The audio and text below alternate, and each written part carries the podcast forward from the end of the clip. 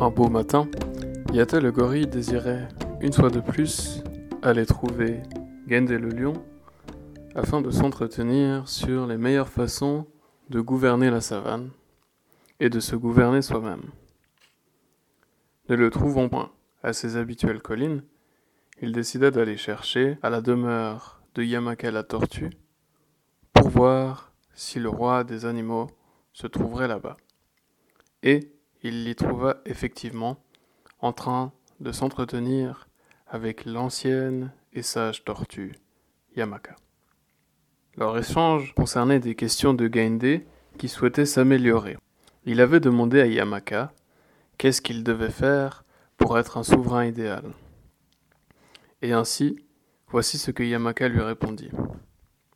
Gainde, il est important de traiter les autres animaux avec confiance et loyauté. Et plus important encore, il est essentiel de ne rien demander en retour de ce que tu leur donnes. De plus, il ne faut pas que tu cherches à étendre ton gouvernement au peuple qui ne désire pas s'y soumettre de bon cœur. Ta gouvernance devrait être un cadeau que tu offres. Ça ne devrait pas être imposé par la force à ceux qui ne le souhaitent pas. La tortue poursuivit et elle dit Gande, il ne faut pas que tu cherches à cueillir le succès sur la ruine d'autrui, car, ce faisant, tu risques de ruiner, toi aussi, le royaume ou de te ruiner toi-même.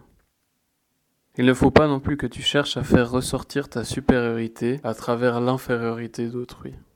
Ta supériorité ou infériorité est telle qu'elle est, indépendamment de celle des autres.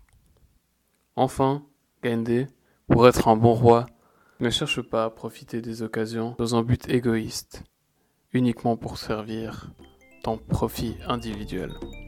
Alors le lion remercia Yamaka la tortue, s'en alla respectueusement, accompagné de Yata, qui décidait cette fois-ci d'attendre un peu, commencer à questionner le roi des animaux.